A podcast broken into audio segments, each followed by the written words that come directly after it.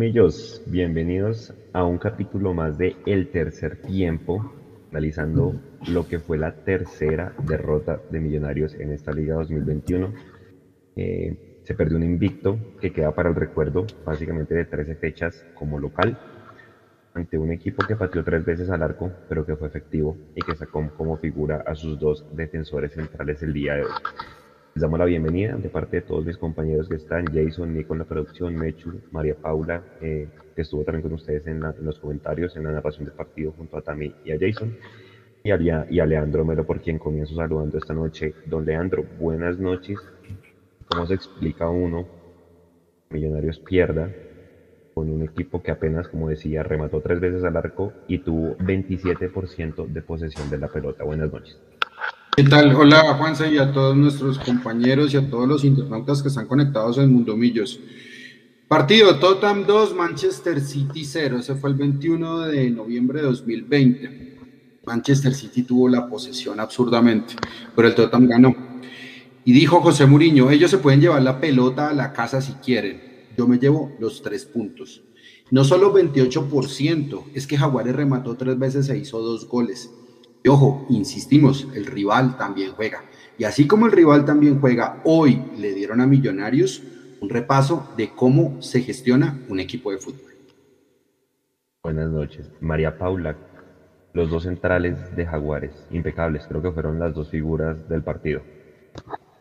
Totalmente, no solo los dos centrales que estuvieron muy bien, que no dejaron ver eh, a Fernando Uribe, sino que también Sosa jugó muy bien, le ganó las espaldas a todos en Millonarios, no solo estaba allí en la mitad de la cancha, sino cuando tenía que venir a, defender, porque Jaguares por momentos hasta una doble línea de cuatro tenía, lo hacía muy bien con esos cierres y siempre recuperando la pelota. Don Jason, buenas noches. Hombre, yo siempre que, que veo las fotos de Millonarios regresando, sobre todo en los relevos, porque esa es la pregunta que le vamos a hacer ahorita a Gamero, como que es la misma imagen de este semestre, los relevos y el regreso. Se ve, se ve desastroso el, el trabajo en defensa con las buenas noches. Claro, Juanse, sí, tiene razón. El tema de los regresos ya lo hemos hablado, ya lo hemos analizado, pero también hay que mirar el tema de la falta de responsabilidad de los jugadores que pierden la pelota en la salida.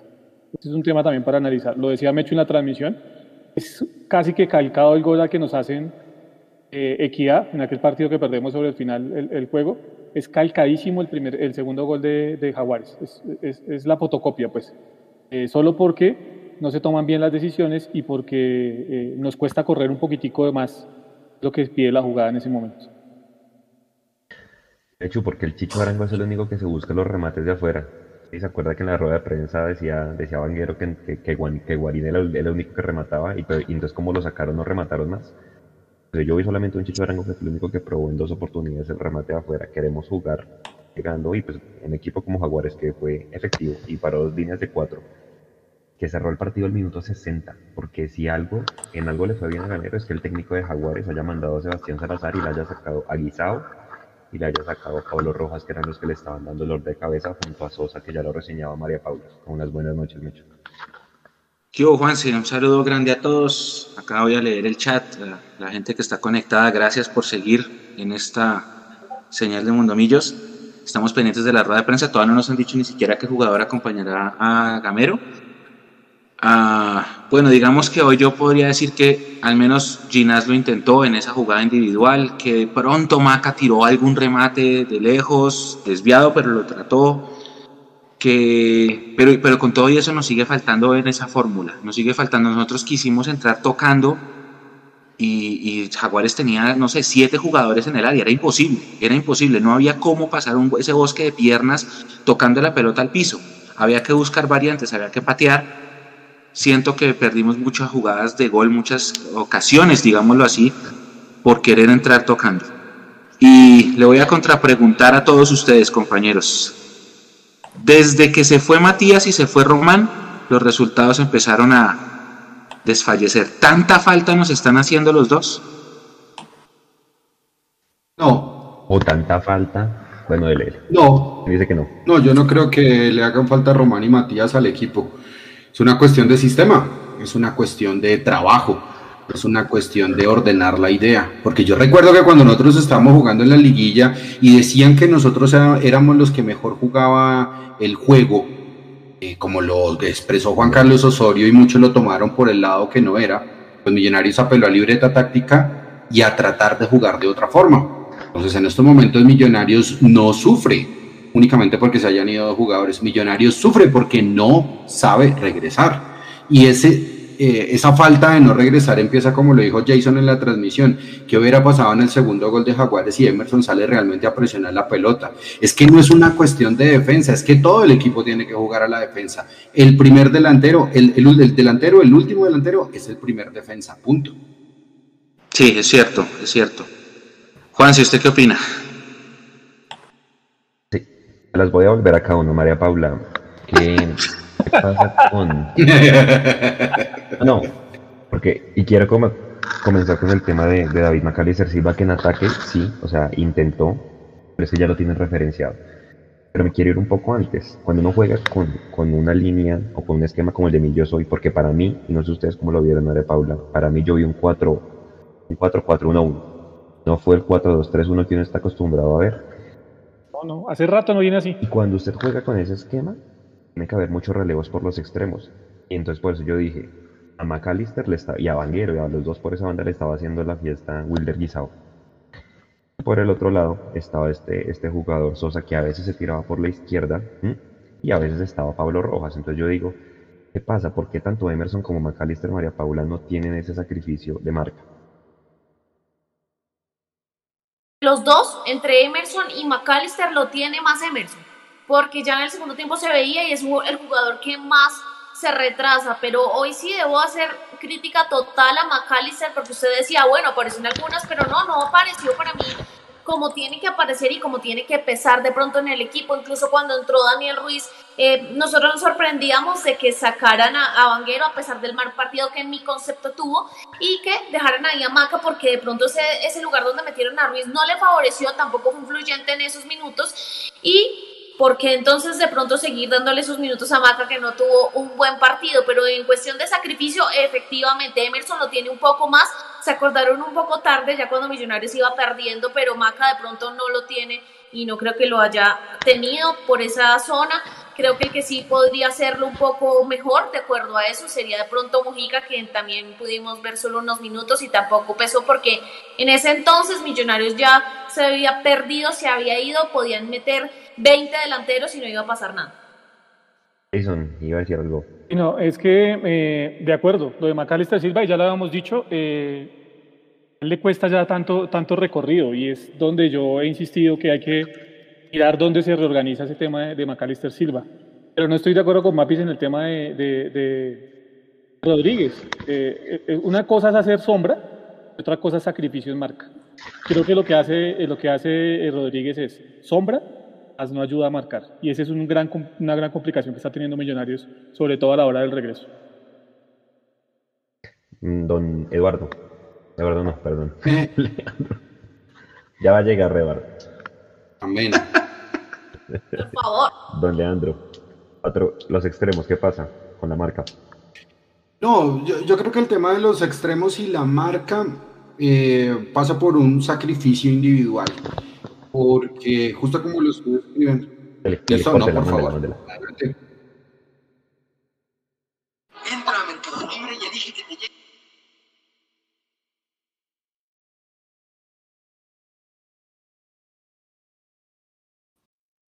Yo, yo creo que el tema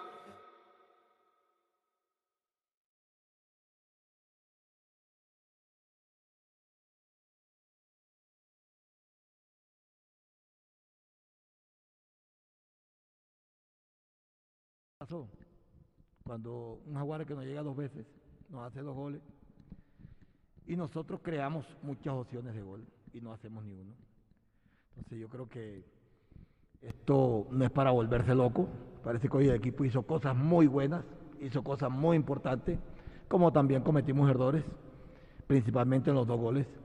Pero, pero hoy fue un equipo que, que nunca bajó los brazos, fue un equipo que no perdimos la idea que nosotros, que nosotros traemos, que es de seguir jugando, a pesar que terminamos con Valencia de extremo por la izquierda, Chicho y Arango por dentro y, y Ruiz por, por fuera, por la derecha. Me parece que no se quitaron espacio ninguno.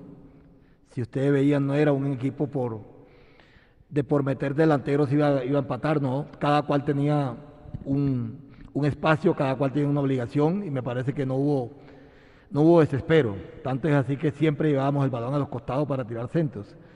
Me parece que la tuvimos, la tuvimos y, y esto es de, de- todavía estuviéramos jugando y a, a lo mejor de pronto Jaguar en un contragolpe nos hace otro gol y nosotros no, no, no íbamos a hacer gol.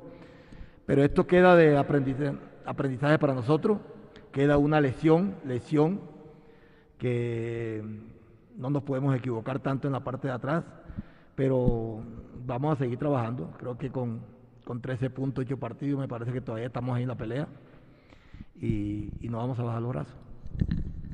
Buenas noches. Totalmente. Siento que fue falta de eficacia, pero también como le decía el profe, cometimos errores puntuales en los goles y tenemos que corregir eso, pero, pero creo que es de uno de los partidos donde más opciones hemos creado, entonces eso quiere decir que nosotros somos fieles a una idea de juego y buscamos el arco contrario. Lastimosamente hoy no nos entró, pero, pero no vamos a, a dudar de, de la idea que traemos como equipo. Quique Barona de los dueños del balón de RCN para el profesor. ¿Por qué se ha perdido la claridad en ataque? Mucho balonazo y otra vez lo atacan poco, pero le convierte. Y para David, ¿por qué se ha perdido las sociedades que tan buen resultado le han dado a Millonarios en elaboración y definición? Para Kike un abrazo. Me parece que yo no vi hoy el equipo peloteando, porque no hubo casi balones de los centrales hacia los delanteros, jamás. Y cuando tirábamos centro, tirábamos de tres tercios cancha.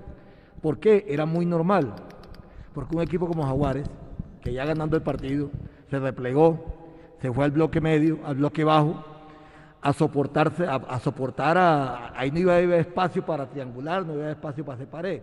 Ahí lo que teníamos nosotros y lo que siempre mirábamos era abrir bien la cancha, ensanchar a dos jugadores que fueran por fuera y que podíamos tirar unos buenos centros. Y por centro llegamos, por centro tuvimos. Entonces, yo creo que aquí, repito, este es un partido para, para analizarlo bien, con cabeza fría, para corregir, corregir eh, errores en la parte defensiva, pero me parece que en la parte ofensiva tuvimos hacerlo, tuvimos.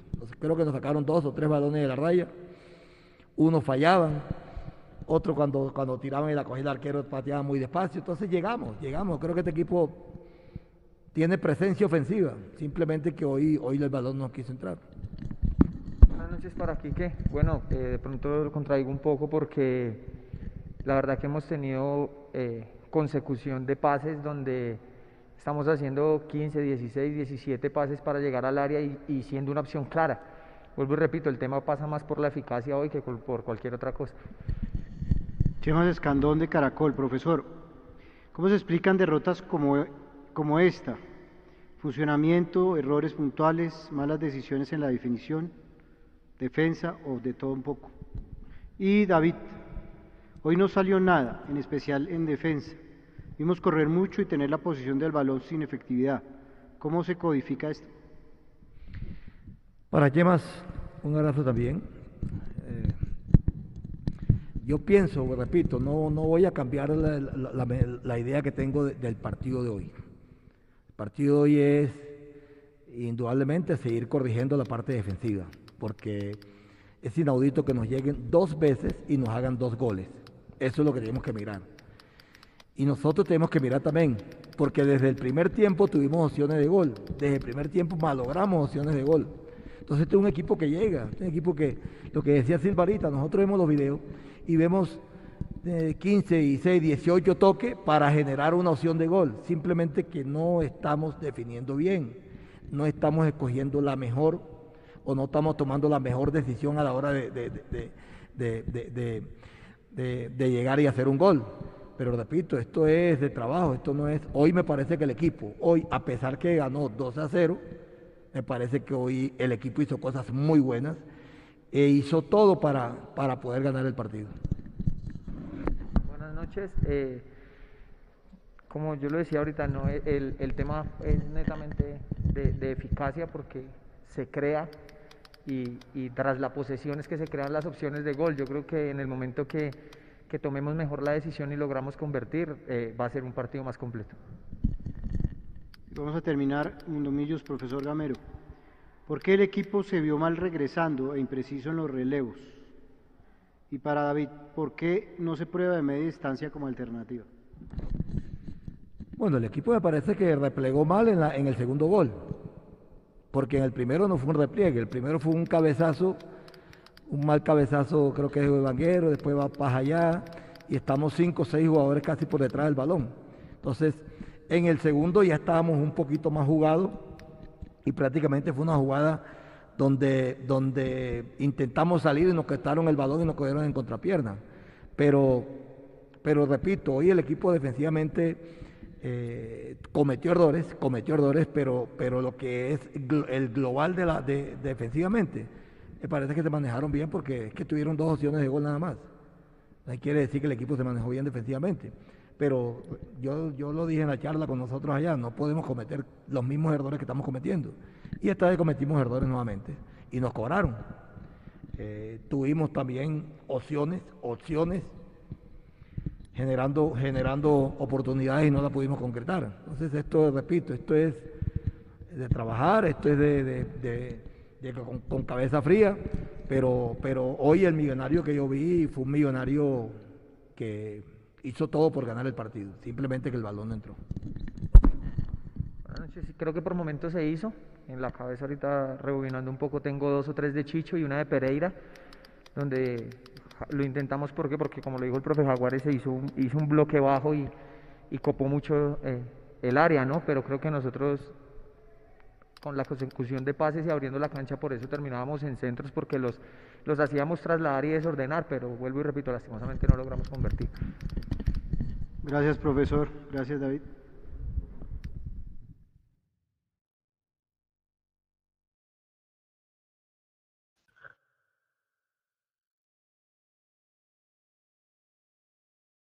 Bueno, finalizada la rueda de prensa, se leyeron nuestra pregunta, fue la con la que finalizó tanto Gamero como McAllister.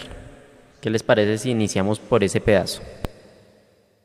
Sí, por, y Nico, porfa, póngame porque ahí le cortamos el viajado a Leandro. Antes de comenzar la rueda de prensa, Nico, le, voy a pedir porfa que ponga la foto del segundo gol.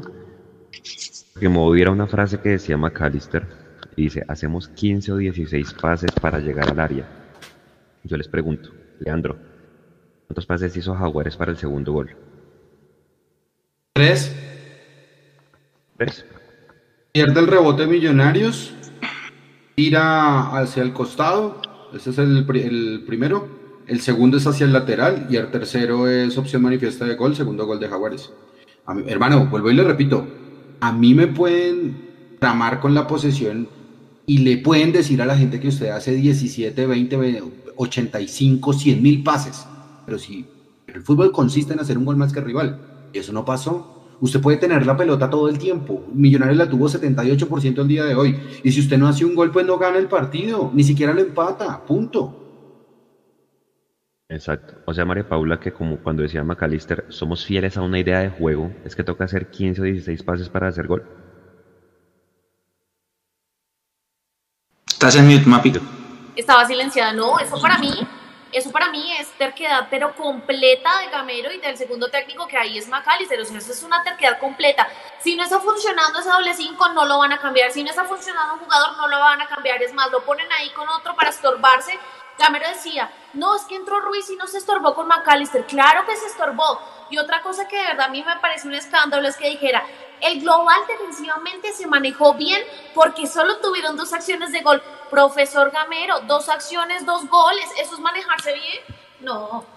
Jason, en el primer gol hubo, no hubo relevo, como decía Gamero, o sea que no fue una jugada donde hubiera hecho falta el relevo.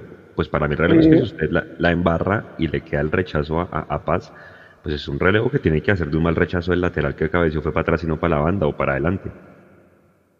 Sí, sí, no, pero, pero, pero si usted mira, Paz puede hacer algo, algo sencillo y es llevar al jugador contra el lateral y no regalarle el perfil. Eh, está el error de Vanguero, listo, perfecto, se equivoca Vanguero. Miren lo que hace Paz, le regala el perfil al jugador, lo deja jugar hacia adentro. Eh, no ajusta la, marca y no viene a apretar a Sosa, que es el que tira al centro. Eh, y se quedan enganchados habilitando a todo el mundo, tanto Paz cuando se levanta con Ginás.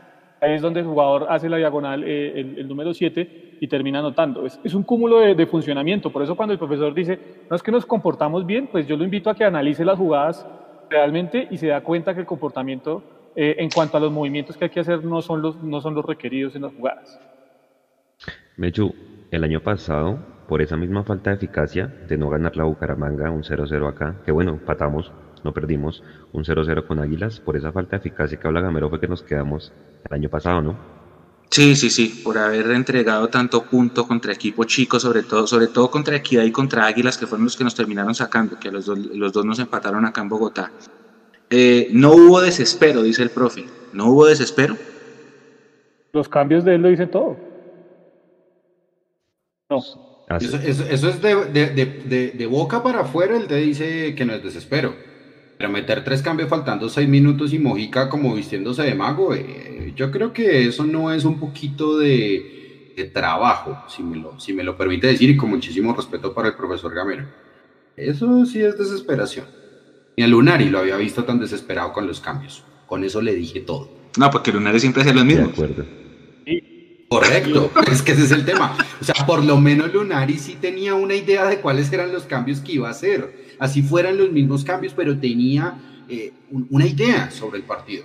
En cambio, nosotros perdemos los papeles por los dos goles porque nos llegan tres veces y nos rematan dos y creemos que por meter más delanteros, por sacar un volante cuando ya no se tenía que sacar, como lo fue Steven Vega, entonces Millonarios mágicamente va a meter dos goles o tres en seis minutos que faltan. Ay, no es desespero, vamos.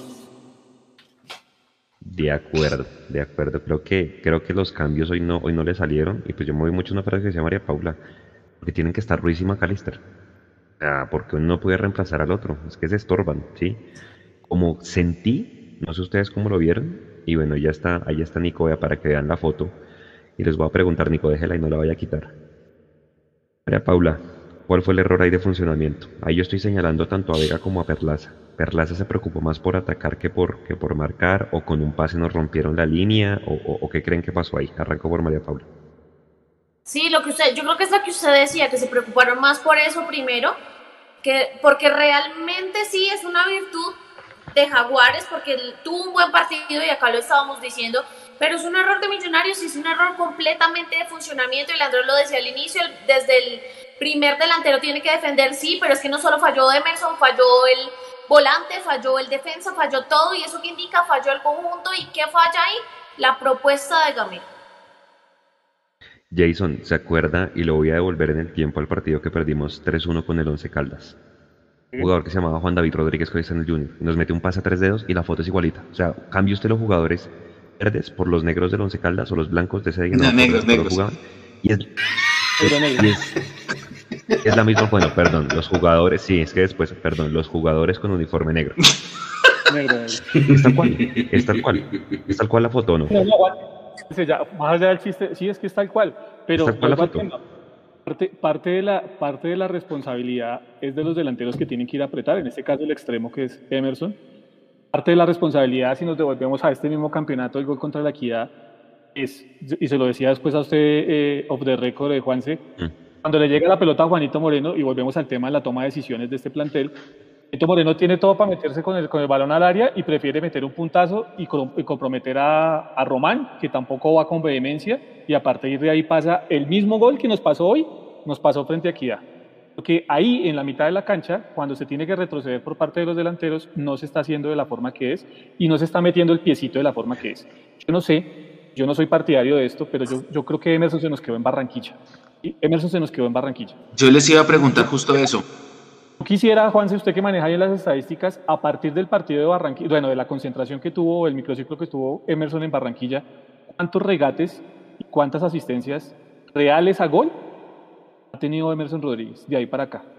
Empezamos a analizar el rendimiento de Emerson Rodríguez también, en ataque, no solo ¿Puedo pedir un favor, le puedo pedir un favor a Nicolás y es poner la, la toma anterior la de donde se señalaba a Emerson, porque me gustaría señalar eso, gracias. ¿Está mirando?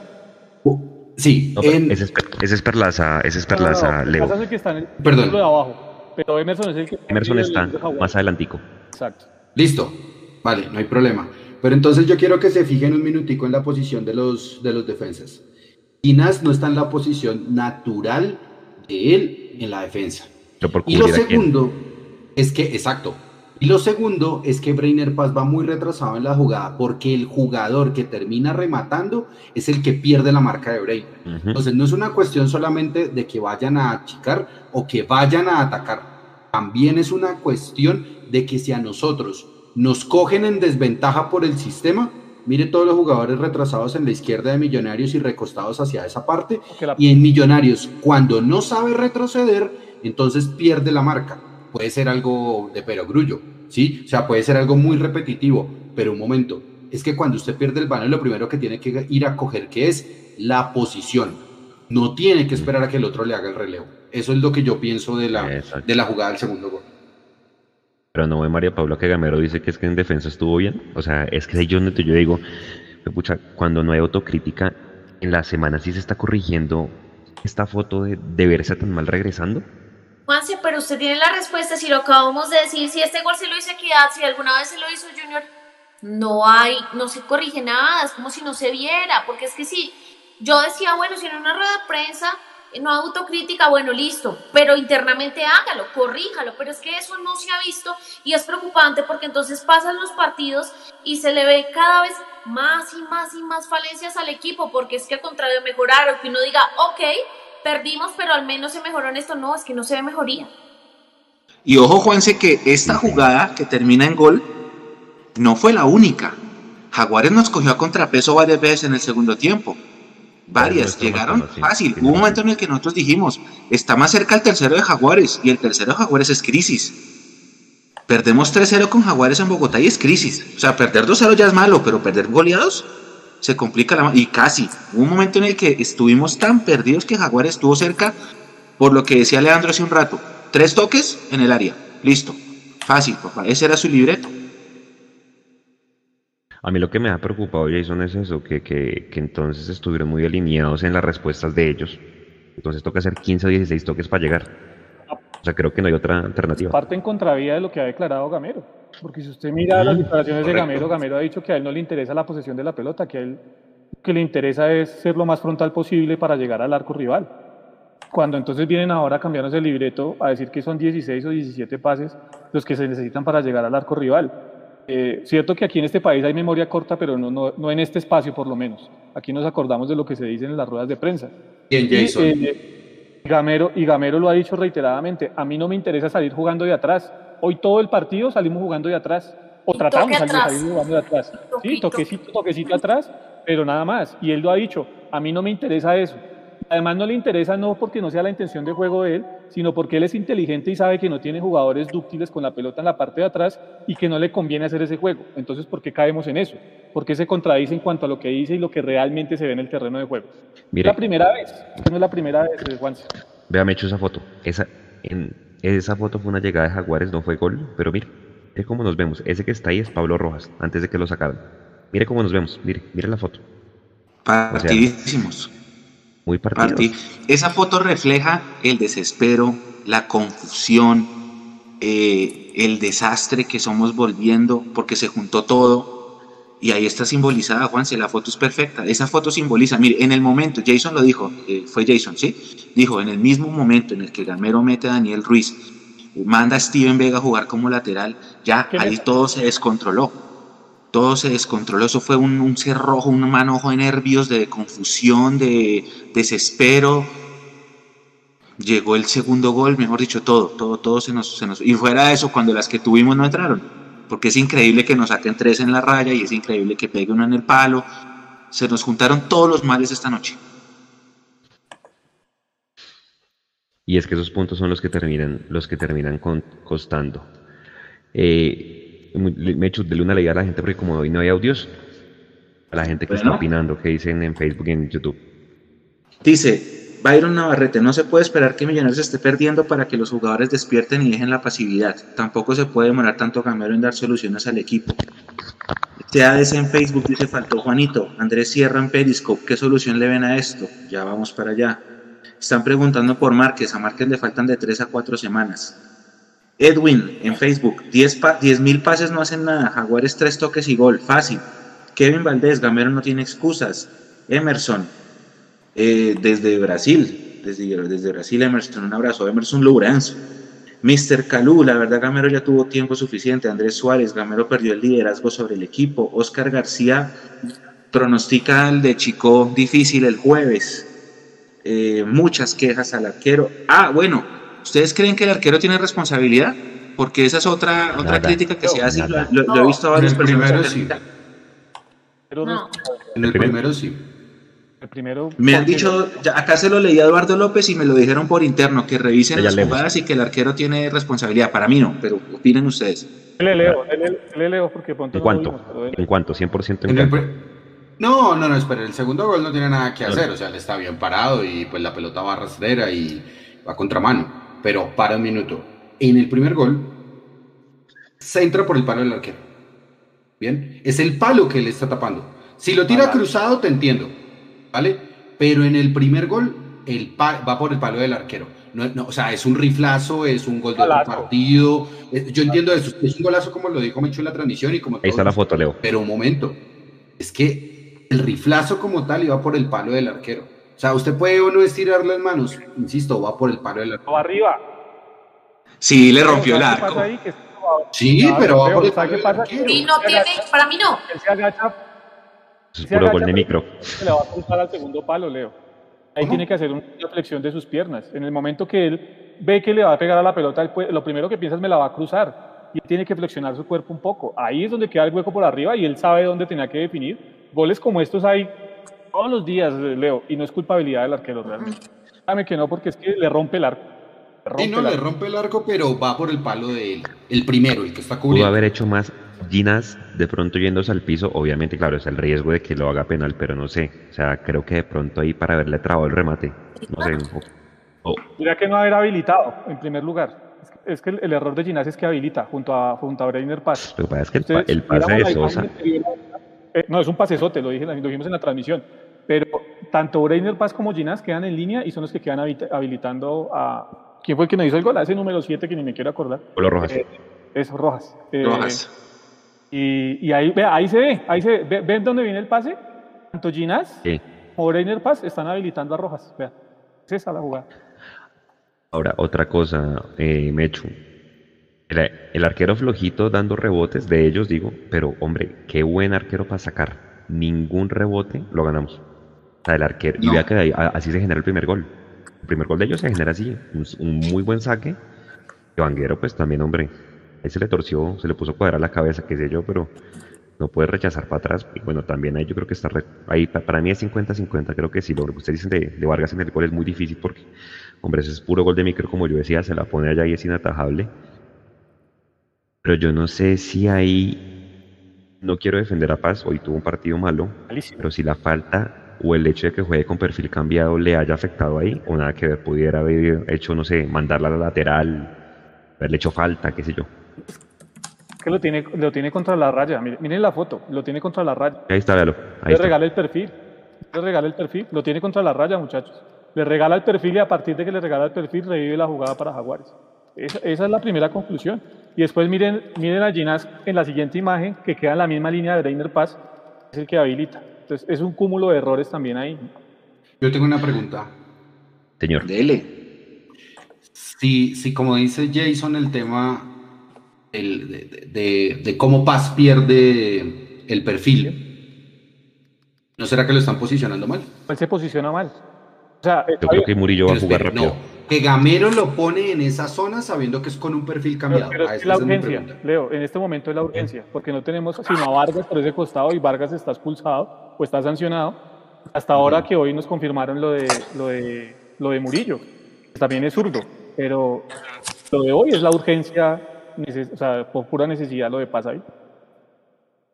Pero aún así, vuel- vuel- vuelvo y, lo digo y lo repito. No es una, más bien, lo, lo voy a poner así. No será más bien una cuestión de limitación, eh, no de la persona, porque a mí me parece que Breiner Paz lo estaba haciendo muy bien. Sin embargo, poner a ese jugador en este momento con la urgencia, no será más bien un tema de que toca jugar con él porque toca, como lo indica la palabra, pero tampoco tiene tanta culpa si no está bien posicionado y no juega en su posición natural. Que no es de matarlo, Leo, estoy de acuerdo con usted, o sea, no es de decir Brainer, Paz no va más en Millonarios y no sirve para Millonarios, no, no se trata de eso. Se trata de ver eh, pues evidentemente cuando le piden que vaya a cubrir esa otra zona, eh, pues tiene limitaciones para hacerlo. Simplemente eso, tiene las limitaciones. Pero lo de Gamero, para ponerlo ahí, es pura necesidad. Reiner Paz en su afán de jugar obviamente no va a decir no, no me ponga ahí. Lo que pasa es que tiene unas limitaciones, porque no vamos a decir que es Beckenbauer ni mucho menos, unas, unas limitaciones y con esas limitaciones eh, vamos a tener que convivir porque es el plantel que tenemos. Bien. Sí, señor. María Paula, yo le leí a usted. ¿Se fue María Paula? No, ahí está. Acá estoy. Ah, bueno. El avatar. Paula, yo le leí. Yo Con le foto, leí a usted el doble 5. No, pero Juan, Se pudrió todo. que el doble 5 le estaba haciendo más daño que favor a Millonarios. Y yo debo decir algo. Antes del primer gol, yo, yo que he sido tan crítico y ustedes me han escuchado, yo he sido muy crítico con Pereira. Porque el Pereira que yo tengo en la cabeza fue el que, el que el del, el del año pasado, el que hacía goles, llegaba al área. Hoy el Pereira me gustó mucho, el, el, el Juan Carlos Pereira antes del gol me gustó mucho porque era el que estaba de alguna manera generando las opciones para que Millonarios llegara. Pero estoy de acuerdo con usted, creo que esa no es la función de él. O sea, estar parado al lado de Vega, creo que no. Y vea que es que, claro, Vega se encargó de, de referenciar a Pablo Rojas, pero es que, claro, quedaron tanto Guisado por un lado como este Y otro Sosa. jugador, Sosa. Entonces, pues, ganaron la mitad, ¿no? Pero en todo el partido, o sea, es que en todo el partido se veía, incluso ya bueno, ya después cuando Millonarios se desarma, después de ese segundo gol de Jaguares es aún más evidente y pasaron con más tranquilidad, entonces yo creo que eso ya no está funcionando. No sé si es esa, sí, hoy jugó mejor Pereira respecto a otros partidos en general, igual no estoy de acuerdo con que Pereira sea titular en este momento. En mi- a mi parecer le gusta muchísimo al técnico Gamero, yo probaría ahí de pronto con un Cleaver. Se pierde obviamente en qué, en que Pereira, como usted lo decía, es un jugador que da más salida, que sale un poco más, incluso media distancia, que hoy tampoco la probó porque nunca se acordaron.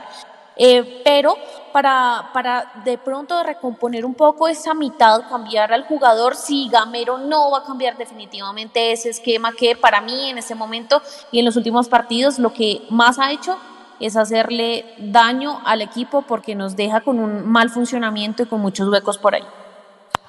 Voy a, voy, a, voy a comenzar de atrás para adelante y pues obviamente el jueves, porque pues toca ya empezar a pensar en el jueves, ¿sí? porque no hay tiempo. Pilas, de una vez lo digo, pilas con esa cancha. Es una cancha, una esponja. No sé si ustedes leyeron a Magnelito Torres que dijo en cualquier momento sale una culebra de esa cancha. Sí.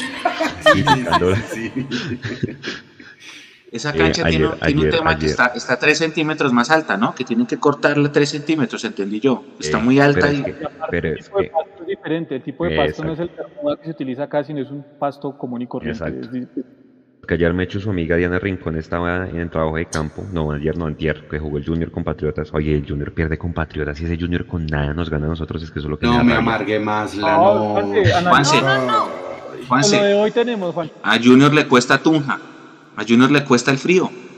Eso es Y le históricamente. cuesta Bogotá, pero Y, a, y al América, Pero- el América no, no, no le había ganado nunca al Chico en Tunja y nunca le ha ganado a Patriotas en Tunja. Y Pereira que llevaba el antirrécord perdiendo y le ganó a Once Caldas.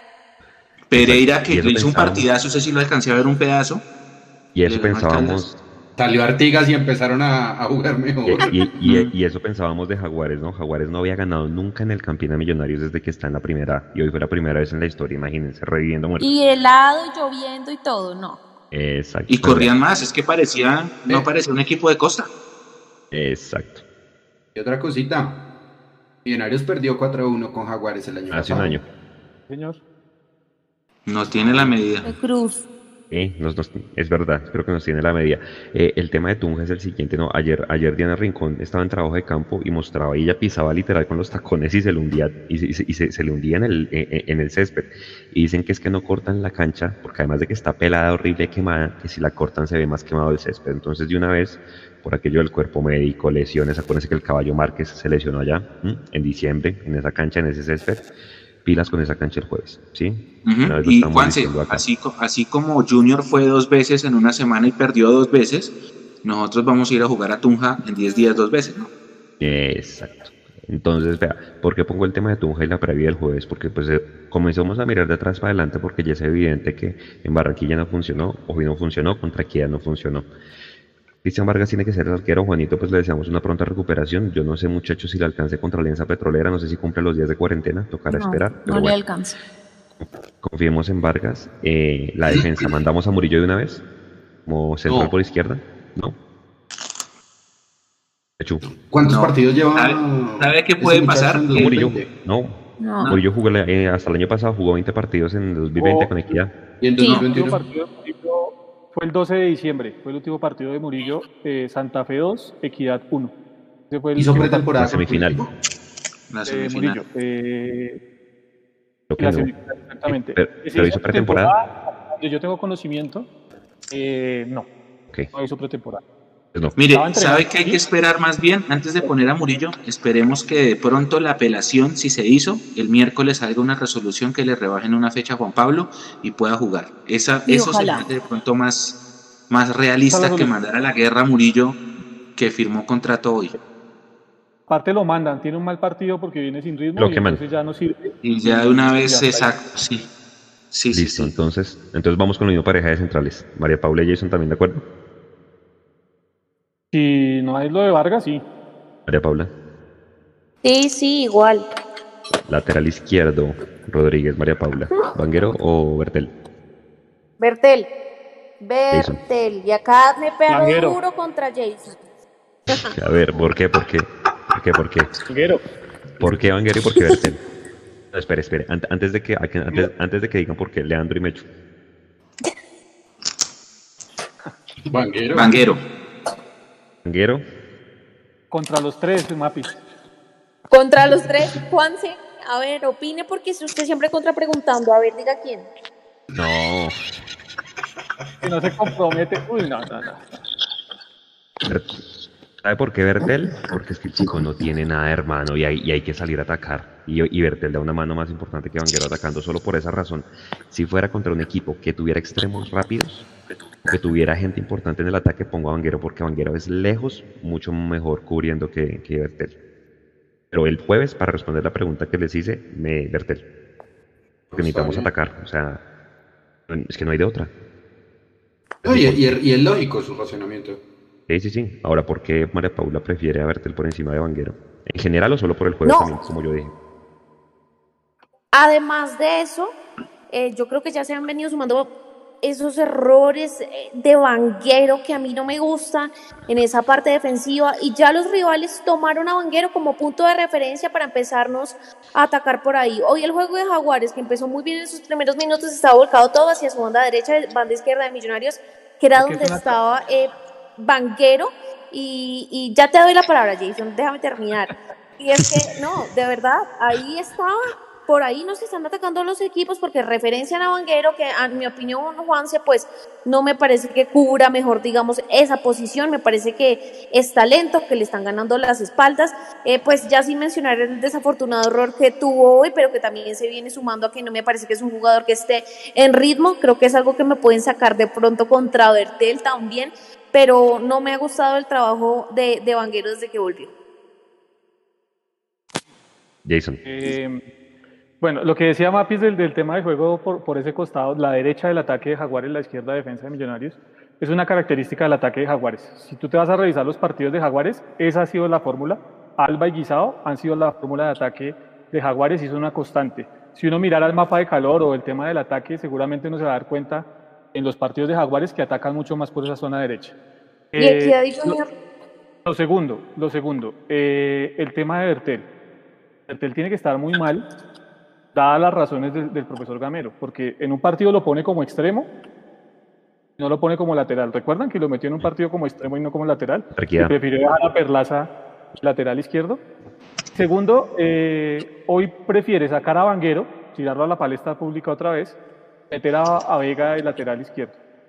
Eh, conclusión, pues Bertel tiene que estar muy mal de nivel, porque pues, ¿y para qué nos vamos a arriesgar con un jugador más de bajo nivel sabiendo cómo estamos defendiendo? Viendo cómo estamos defendiendo, ¿para qué nos arriesgamos más? Uy, uy, Jason, yo no sé, porque es que fiarme de los, de los razonamientos de Gamero como que a mí no me va, porque es Ah, que no, él es hace que lo- unas cosas lo que los hoy, lo hoy, hoy sacó simplemente para sumar arriba. ¿Por qué? Porque en esos últimos tres cambios se vio que lo único que quería era sumar arriba porque perdió el papel completamente, no supo qué hacer y lo que hizo fue eso. Entonces digamos que la de hoy no la veo tan clara. De pronto la primera que usted había dicho, la anterior donde lo metió extremo, ok. Pero si no está en nivel para jugar en esa posición de lateral, ¿iba a estar en nivel para jugar como un extremo? Eso, no está a nivel, no está a nivel, porque si estuviera a nivel seguramente sería la primera opción antes que Pero si no está a nivel, ¿por qué lo mete entonces a jugar como un extremo? Por necesidad. porque no está a nivel. ¿Que le da más en ataque? Que no está a nivel, no le da la seguridad atrás que él quiere y lo, y lo, y lo, y lo trata de botar a otra, a otra zona. Yo no sé, a mí Banquero me da cero seguridad, o sea, cero de cero. Bueno, Sí, sí. eh, es que lo que no entiendo de Mapis es que hace cuatro o cinco partidos atrás hablábamos y Vanguero, y por qué no está Vanguero, y por qué no está Vanguero, y ahora que está Vanguero dices que no te da seguridad. Entonces, Sí, es claro, yo lo pregunto igualmente que pregunto a Mojica y a los jugadores que eh, Gamero tiene relegados, porque es que tiene a jugadores relegados y para ver en qué nivel están, pues los tiene que poner a jugar. Y ahora que atendió el llamado de poner a Vanguero, que se quedó y demás, pues para mí no está en un nivel. Igual que pido ver a Mojica más minutos para ver en qué está, porque hay que probar jugadores. Si no está funcionando uno y se tiene otro ahí que de pronto pueda ser la solución, pues también hay que probarlos. A mí hoy, y antes de darle la palabra a Leandro, hoy, si tuviéramos un lateral derecho de reemplazo para Perlaza, me da más, por encima de Bertel y Vanguero, me da más, da más seguridad Perlaza por el, por el costado Sí, izquierdo claro. con perfil cambiado. Leandro, No, yo, yo lo que quiero decir con respecto a los jugadores que no se ven o, que no tienen tanta oportunidad es precisamente porque hay sobrepoblación en esa zona. Es decir, no podemos ver a Mojica porque ya tenemos a Chicho. No podemos verlo tampoco porque está Daniel Ruiz. Y eso incluso lo dijo Gamero, eso ni siquiera me lo estoy inventando yo. O sea, él dijo, yo, yo tengo demasiados jugadores en, en esas zonas. Pues obviamente estamos fallando donde se van dos, uno por, eh, porque emigró a Argentina y el otro pues porque no está bien físicamente y está esperando resultados desde Alemania. Entonces en la zona defensiva pues por eso incluso se contrata un central. Sin embargo, eh, ver a los jugadores de pronto como una necesidad también es tirarlos a la guerra, porque también Bertel puede tener eh, un mal partido, como ha tenido varios, como ha tenido muchos. Lo que pasa es que Vanguero no, no les produce tanta confianza porque no va hasta el fondo, como si lo hace Perlaza. Y ese es el atenuante donde yo digo, Perlaza tiene que seguir jugando por la derecha. ¿Por qué? Porque es que es el único que le puede dar salida a Millonarios juntándose con Emerson, por ejemplo, cuando Emerson juega en la posición que es, porque es que hoy vimos el desorden terrible y espero que hablen ahorita de los cambios porque yo lo tengo aquí apuntado. Eh, entonces, cuando hay sobrepoblación de jugadores, me parece pues que Gamero tiene muchas opciones, pero limita al equipo. ¿Y por qué se limita al equipo? Porque no sabe jugar a otra cosa. Y por eso él es consecuente con el tema de hacemos 17 pases, tenemos la misma idea, seguimos para adelante. Entonces nosotros para seguir eh, siendo también coherentes, pues Banguero es el que tiene que jugar, porque es que hay que darle ritmo también, así sea solamente para la defensa, y que no suba por la izquierda, pero estamos desperdiciando muchísimas opciones. Y el primer jugador desperdiciado por la izquierda se llama Daniel Ruiz. Yo, yo no puedo creer, yo no puedo creer que así como le pasó a Bielsa con Crespo y con Batistuta, no puedo creer que McAllister no pueda jugar con Ruiz por la izquierda, no lo puedo creer. o que Macalister tenga que ser titular. Correcto. O sea, así de simple. O Emerson. ¿No? Hecho. Sí, tal cual, tal cual. Yo, yo, yo me inclino por Vanguero. Estoy de acuerdo con Leo, no muevo a Perlaza de la, de la zona derecha. Ya vamos a tocar lo de los cambios, porque lo de los cambios fue una cosa bárbara hoy. Mm, lo de la idea de juego yo lo, comparto, está bien, listo. Si la idea de juego de nosotros es hacer 17 pases, está bien. Pero no siempre se puede ganar un partido con 17 pases. Sobre todo si el rival te mete 7 en el área para cortar el 18. El pase número 18 se corta, nos arrancan en una contra y terminan más generándonos más peligro. Hay partidos en los que no se puede con 17 pases, pero entonces tienes que tener variantes. Eso es lo que tiene que hacer Millonarios. Listo, si la idea de juego es tener 17, 18 pases, no pasa nada, perfecto. Bien, la pelota, el fútbol de posesión, súper bien. Pero a veces no se puede así, hay que buscar otras alternativas. Eso es lo que yo pienso.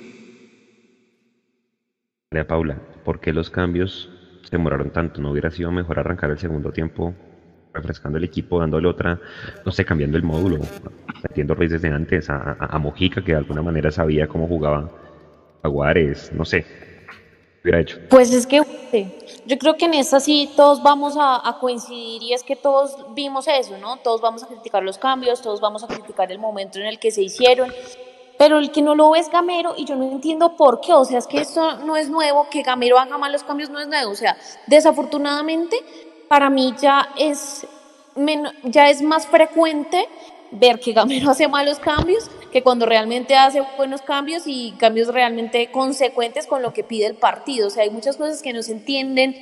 Eso que hizo de, de meter, a, de meter a Ruiz, de sacar a, a Vanguero, no se explica. Después esos tres jugadores al frente que él mismo, yo creo que se autocritica sin darse cuenta en esa rueda de prensa porque dice, es que no por meter a más de tres delanteros íbamos a, a no creímos que íbamos a hacer más goles. No, pero ahí se contradice, o sea, ¿para qué metía ese montón de delanteros reflejando nuevamente el desespero que una vez más dijo que no tenían? Entonces eso ya es más de gamero porque desafortunadamente son más las veces en que hace malos cambios que buenos. Jason, yo hubiera metido a Jader de extremo hoy. Lo hubiera hecho desde el inicio. Es que no sé, porque es que Jader, puede jugar como extremo, pero más en, en una tarea de taponamiento, porque Jader es un jugador de gambeta larga, o ustedes me corrigen si yo, si yo estoy equivocado. Es un jugador de, gambeta larga. Y al verlo junto que estaban los dos bloques de Jaguares, ahí se le iba a complicar a Jader jugar como extremo. Eh, es que yo no habría ni siquiera ingresado a Jader, porque es que el tema no estaba meter más delanteros como lo dice María Paula, el tema estaba era en la gestación del juego. Había que jugársela hoy. Yo la verdad, cuando, cuando llamó a Steven Vega hacia el lateral, y que le hizo la ceñita de tres, yo dije, miércoles, se, se, se despercudió Gamero y va a inventar algo diferente o va a intentar algo diferente. Eh, al final no, al final fue más de lo mismo. Y además terminamos peor porque terminamos en un desorden tremendo. Eh, yo creo que lo de Jader era ni siquiera para ingresar, porque es que el partido no ameritaba el ingreso de Jader, no la, no la ameritaba. ¿A quién hubiera mandado entonces antes? Yo, creo, yo, lo dije, yo, lo dije, en el intermedio del partido. Para mí, el primero que tenía que haber entrado era Mojica a jugar por ese costado izquierdo. Además, uno, porque ya conoce la forma de jugar de, ese equipo, porque viene de allá, eh, tiene conocimiento de, cómo, de cómo son los movimientos en defensa de ese equipo. Segundo, porque yo veía muy perdido a McAllister como ha venido siendo los últimos partidos. Entonces yo decía, saquemos a Pereira, que tampoco me había gustado el partido de Pereira en el primer tiempo. Eh, corramos a McAllister a esa posición que ya lo ha hecho en muchas ocasiones y él dice sentirse cómodo arrancando desde ahí de atrás y eh, pongamos a Mojica por ese costado. Ese era el primer cambio que había. Y luego, si no resultaba y si Chicho seguía en conexo, como lo dijo María Paula en el comentario del intermedio, pues había que tratar con Daniel Ruiz. Pero pues, después se volvió un sancocho, después del segundo gol eso se volvió un sancocho para Gamero y entonces vamos a mirar qué inventamos. Eh, yo creo que Millonarios, no puede ser de esa forma. Leo sus apuntes de los cambios. Gracias. No, yo lo único que quiero decir es, a Ruiz lo manda por la derecha con perfil cambiado. Ahí lo contrataron siendo extremo zurdo, lo primero. Emerson puede jugar por ambas bandas, pero le rinde más por donde, por la izquierda porque puede encarar ¿cómo? Con el perfil cambiado. Bien. Ahora, Jason señalaba algo táctico de Millonarios hoy que a mí personalmente no me gustó. Y es jugar con un rombo en la mitad. Millonarios es la primera vez que lo hace. Porque es la primera vez que lo hace porque cuando Vega juega como cabeza de área, como jugaba Duque, Duque era el que le daba el primer pase. Vega puede hacerlo, sí, pero sigue siendo limitado con ese primer, con ese primer pase. Ahora, si no le va a llegar la pelota clara a Pereira, no tiene ningún sentido atacar. Y perdóneme que se lo diga así a Gamero, pero cuando usted quiere atacar con una pelota filtrada, le aseguro que las dos personas que no deben tocar ese balón para filtrarlo son Pereira y Vega. Hizo más, hizo más Ginas incluso Breiner Paz, tirándole el balón a, Fernando Uribe y a Chicho. Ellos sí lo hicieron con claridad. Qué maña tan pendeja de salir desde atrás. Qué maña tan pendeja cuando usted no tiene los jugadores necesarios para hacer eso. Eso es una moda. Y, es más, me estoy adelantando un poquito a la, a la columna que voy a publicar mañana el día después. Es una moda pendeja salir desde atrás cuando el primer pase es el defensa. Usted la puede revolear sabiendo que usted la puede tirar a un 9 Punto. ¿Qué fue lo que hizo Jaguares? Un, un, pase de 60 metros y por eso nos llega una vez. Es que eso no está prohibido. Y aparte de eso también es una moda pendeja irse hasta adelante con un firulete para definir en 5 con 50. Viejo, no más. Hay que intentar otro tipo de cosas. Esa. Entonces, entonces perdónenme acá la, la, gente de Millonarios y, y yo estoy extrañándome un montón los pases largos de Juan Pablo Vargas, porque esa es una forma de salir desde atrás. Y aquí tírenme todo lo que quiera, pero la gente que vio Nacional en el 2016 y cómo ganó esa Libertadores, vayan, mire cuántos goles hizo Nacional con Enríquez, el central, mandando esos, esos pelotazos de atrás. Son formas diferentes, no siempre hay que salir jugando desde atrás. Pero la pregunta igual es, Millonarios tiene un jugador como con, digamos, con, la, con las características de Enríquez para salir jugando desde atrás. No, Vargas, es, el único que tira esos balones, no hay más. Nadie más tira esos balones de atrás. Por eso digo, ahí hace falta. Y sí, claramente, yo creo que es que la orden, yo no sé de Camero si es que salgan jugando siempre. Entonces hay que hacer mínimo, qué sé yo, 10 pases para llegar. Creo que ahí es donde estamos eh, errando. Voy a darle la razón a Leandro con una estadística que ya les estoy viendo acá. Y, aquí María Paula no, se vaya a poner brava, ni la gente vaya a decir que soy viuda de, Perlaza, pero ¿qué hacemos si son datos y, hay que darlos? Hay que darlos. ¿Por dónde llegaron las cinco remates de Millonarios al arco el día de hoy? ¿De dónde nacieron? De los centros de Perlaza. ¿De dónde? De los centros de Perlaza, así es. Pero si yo lo decía en la transmisión, yo le di la razón, dije. me, encanta que le ponen onda a esta derrota. No, le di la razón, y la oí. Juan se la... Hoy la oí, por eso digo. Según los datos de Juan, pero como usted no escucha la transmisión, escúchela, no, es que... Para eso tiene que poner la cámara también para ver qué cara está haciendo cuando hablo de Perlaza. No, pero de verdad. Oh. Ya la puse toda la transmisión que yo sí estuve. Ya, Entonces... párenle bolas, Mechu.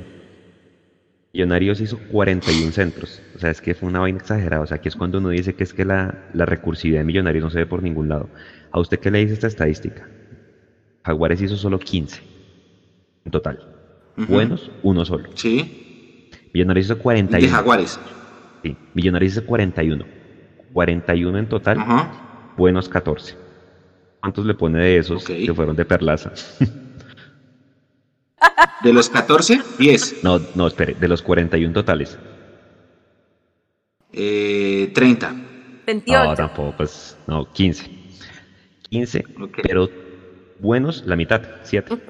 Y ahí de esos 7 reste las 5 llegadas de Millonarios. O sea, ¿qué hacemos? Es el que mejor centra. Seguramente si, si, si, si a Emerson se le pegara algo de Maxi Núñez centrando, hombre, marcaríamos diferencia. O si Vanguero alguna vez aprendiera, aprendiera a centrar, como se entraba Machado, por ejemplo, ahí tendríamos más alternativas de gol. Esa es otra pregunta que le tenemos que hacer a Gamero. Pero usted entrena los centros entre semana, pareciera que no. Pareciera que si Perlaza no está, nadie centra. O nadie centra bien. Pero bueno, esos son los datos y lastimosamente pues es la realidad. Y, nada, yo creo que para responder la pregunta, Jason, vea, eh, Emerson Rivaldo hoy hizo tres encares, dos buenos, pero puede ser de esos encares que encara, gana la posición y se devuelve para sacárselo otra vez. Que ahí es donde uno dice, hombre, toma buenas decisiones, que era lo que le estamos criticando a, a, Emerson. Venga, no hemos hablado de los delanteros, seguramente porque no los vimos o no tuvieron tantas. ¿Ustedes no sintieron hoy que se estorbaron? Sí, sí, sí, terrible. Y hay una crítica que está haciendo la comunidad en el chat, perdóname Mapi, porque lo escribieron, que si se dieron cuenta, Chicho se tiró a hacer chilenas muchas veces en el partido que, los dos, los les dos. criticaron eso, le critican eso que porque el equipo perdiendo y jugando a, hacer un gol de chilena, que de pronto era que se había soñado anoche con hacer gol de chilena. Sí, le criticó mucho a la comunidad acá. Y, y bueno, sí, yo también siento que se pisaron, que se pisaron, que estaban incómodos, que se les notó la falta de ritmo. ¿Algún comentario eh, para cambiar de tema, del tema de los cambios? Mechu, eh, Jason, Leandro Mapis. No, pues yo todavía no me explico, por ejemplo, yo todavía no me explico por qué Steven Vega de lateral izquierdo. Explíqueme en esa. Yo tampoco entendí eso. Yo tampoco entendí eso. Y tampoco, y tampoco entiendo, tampoco entiendo, yo no entiendo varias cosas, no entiendo. Primero, ¿por qué no mandó a Perlas a jugar al otro lado si Vega creció siendo lateral derecho en el fútbol base? Segundo, ¿por qué puso a Daniel Ruiz en primera línea de volantes que ahí estuvo súper, hiper, mega perdido? Tercero, ¿por qué, ¿por qué, insistimos con los cobros de tiro de esquina en corto? Cuando cobra Ruiz, que cobra largo, generamos mejor. Ni no más con los cortos. Eh, sí, los tiros de esquina. Ante eso de los, ante eso de los, de los tiros de, de, de esquina en corto, eh, yo recuerdo que Gamero dijo, eso es potestad de los jugadores. Esto no es nuevo. Con McAllister no, no es nuevo. Que cuando estaba Russo, Ustedes recuerdan, Russo también dijo lo mismo. Dijo, es potestad de los jugadores en el momento de los cobros. La única forma... Volvemos al tema, volvemos al tema de la toma de decisiones, ¿no? Mi, mi opinión, esta es una opinión personal, la única forma de que un tiro de esquina en corto tenga efecto es cuando mi hermano juega conmigo FIFA y me hace gol así. No hay otra forma de que un tiro de esquina en corto genere peligro. Yo prefiero el tiro de esquina largo a buscar un cabeceador. Pero bueno, si usted dice que si, es así, pasará también por lo que se dijo en la rueda de prensa. No, y es que pone a, a, a Steven Vega de lateral izquierdo cuando sacan a Wilder Guisado, que ya era el que había ganado la banda todo el partido. O sea, ya para qué. Son unas cosas que uno dice, creo que la toma de decisiones no solamente de los jugadores, Ahora, mismo. esos cambios de los del minuto 84 a lo, a, a lo a la madre ya literal, o sea, entren ustedes tres y vayan y tiren centros, porque es que esa estadística también dice mucho. Y le, Leo, esa pregunta es para usted, 41 centros. ¿A usted qué le dice eso? Tira, jugamos a centrar. Que no sabemos jugar por dentro. Es lo primero que me indica eso. ¿Sí? Y, o sea, pó- póngale, póngale cuidado a este, a este racionamiento, a ver si de pronto estoy equivocado. Millonarios tira 41 cent- ¿Cómo, Pero es Jason? que hablando del rombo, cuando hablamos del rombo que hablábamos ahorita, Leo, quizá esa no era la idea de Millonarios hoy, jugar por dentro. Porque cuando usted juega con el rombo, lo que usted permite es que los laterales tengan todo el carril libre para ir. Esa es la idea, por eso se meten tanto Emerson como McAllister como interiores. Eh, pero obviamente eso no quiere decir que no se pueda construir por la mitad. La- idea inicial no era esa, pero pues es que fue nulo el tema de la, gestación por, dentro. Es que ese es el tema.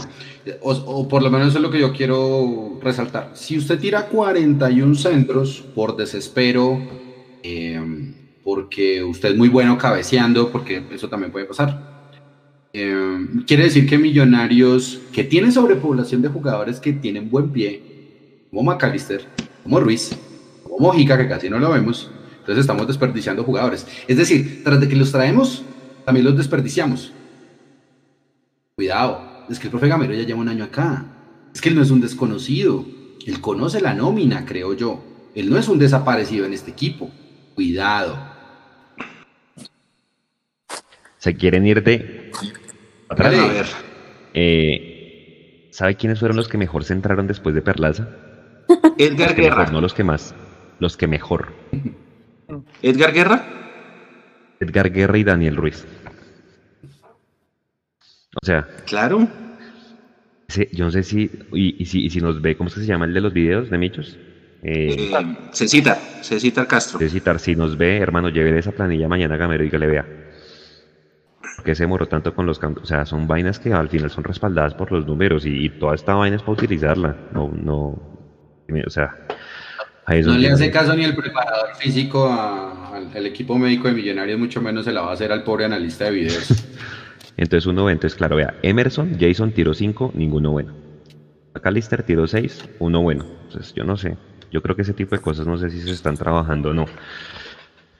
Pues hermano, Fernando Uribe, que es tremendo cabeceador, hombre, ¿cómo no lo vas a utilizar? ¿Hace cuánto Millonarios ya tiene un goleador así que, hermano, le pongan todo y cabecee desde, así como Maravilla Gamboa en sus mejores épocas? Creo que estamos desaprovechando este tipo de, de- de llegadas. La salvedad, Juanse, que hoy los dos centrales de Jaguares jugaron muy bien. Uy, no. Y anularon. hay que Y, y darle. es más, ahorita ustedes, preguntaban que si no se hicieron estorbo. Pues eso es precisamente porque arrastran las marcas entre los dos. Lo que hacen los dos es equivo- hacer equivocar a, a Uribe y a, y a Chicho rematando en el balón. Se, se vio perfectamente en la chilena eh, de Chicho y rematando a Uribe.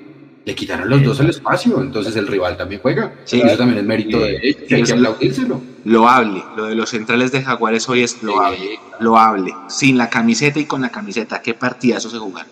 Pero Qué se fan- soluciona con inteligencia, Mecho. Se Uf. soluciona con inteligencia. ¿Y cuál es la inteligencia que, que tuvieron que haber tenido tanto Uribe como Chicho? Esta, papá, ver. Llega hace esto, se cruza, los deja locos. Es que siempre estuvieron Sí. ocupados ellos en el mano a mano y nunca, hizo, nunca hicieron un cruce entre ellos de ir a una posición en la otra para tratar de confundirlos.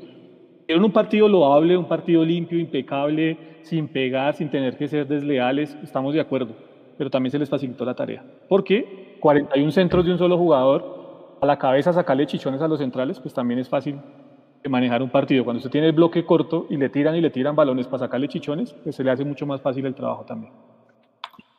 Hay que, hay que echarle ojo a esos, a esos centrales, sobre todo porque Jaguares es de los equipos que menos goles le han hecho. Y, y- y, pues de alguna manera algo tienen que ver ahí. Yo, yo los tendría en el radar para, para más adelante. Y los números lo este respaldan. muchacho. Exacto. No, no, hay nada que hacer, hay que verlo. Y gracias, María Paula, por, por, por el comentario. Listo. Eh, venga. Echu, lea, lea, a la gente ahí para ir con la previa, chico, porque ya está tarde. Bueno, dice Alejandro Nieto, una cosa es defender agrupado hacia atrás que con 50 metros hacia atrás. Juan Patiño dice, llegué tarde. ¿Por qué Chicho juega pegado a Uribe y metido entre los centrales, cuando lo que mejor hace es flotar entre la línea defensiva y nuestros volantes? No se veían así. Y Contrapasto, Contrapasto Jason sí lo, lo vio también, que, está jugando un poco más adelante en la misma línea. Sergio Chavarro, lo mismo, porque Chicho no sirve de segundo delantero, es media punta, pero se metió al área a los 90 minutos. Ah, John Velázquez que dice que no se soporta Vanguero. Nicolás Acevedo, Uribe tuvo para hacer seis goles. La semana pasada se le dio dura Badía, hoy tiene que ser igual. Eso lo dice Nicolás. Harrison Rodríguez habla en el desespero de Uribe por hacer gol. Carlos Steven, es más triste la manera como ve los partidos el técnico. Brian Fandiño, a Gamero le está quedando grande Millonarios. Ah, Luisita Guzmán, me duele ver a Millos así. Natalia Martínez, ¿alguien más creen cree que no dejan que Gamero haga autocrítica real en las ruedas de prensa, es que es muy raro que siempre haya un partido distinto al que nosotros vemos y salga a decir cosas que no. Soy del Milan, este Millos es muy mediocre. Sergio Chavarro, Luis por, Ruiz perdón, por la banda izquierda si queremos tener centradores por las dos bandas.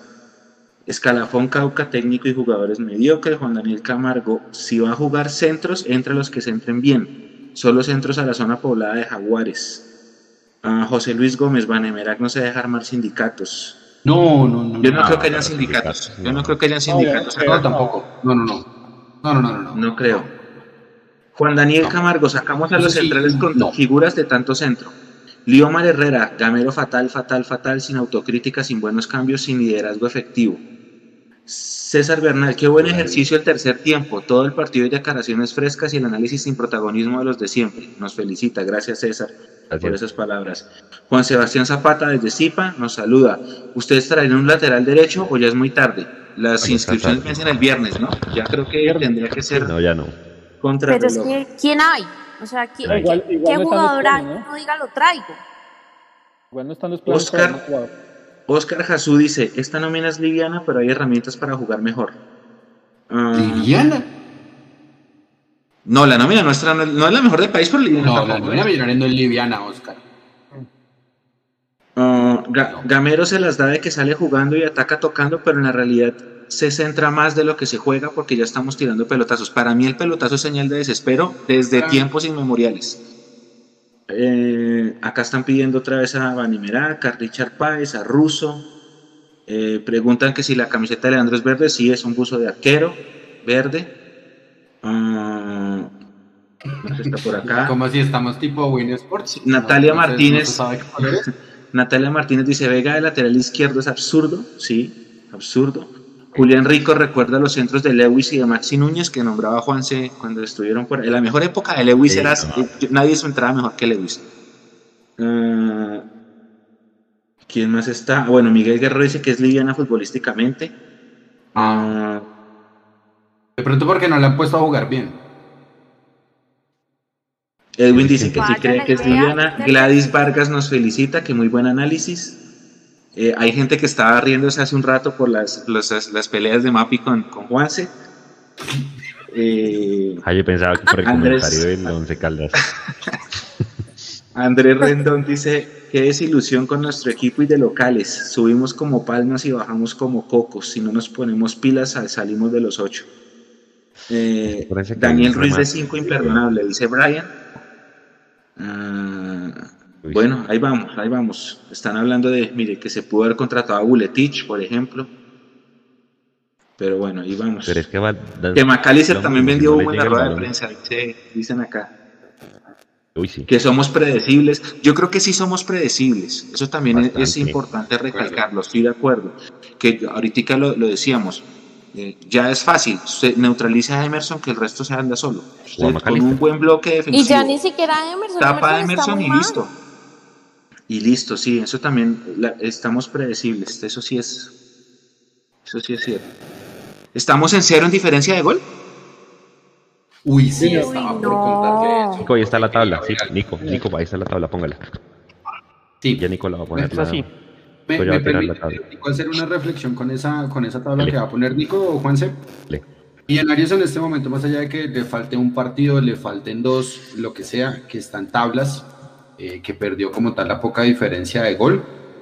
Millonarios solamente en los puntos está casi a la mitad del primero. Eso es lo primero que quiero significar de esa tabla. Es decir, Millonarios está tan lejos del primero como lo puede indicar eh, el Deportivo Cali.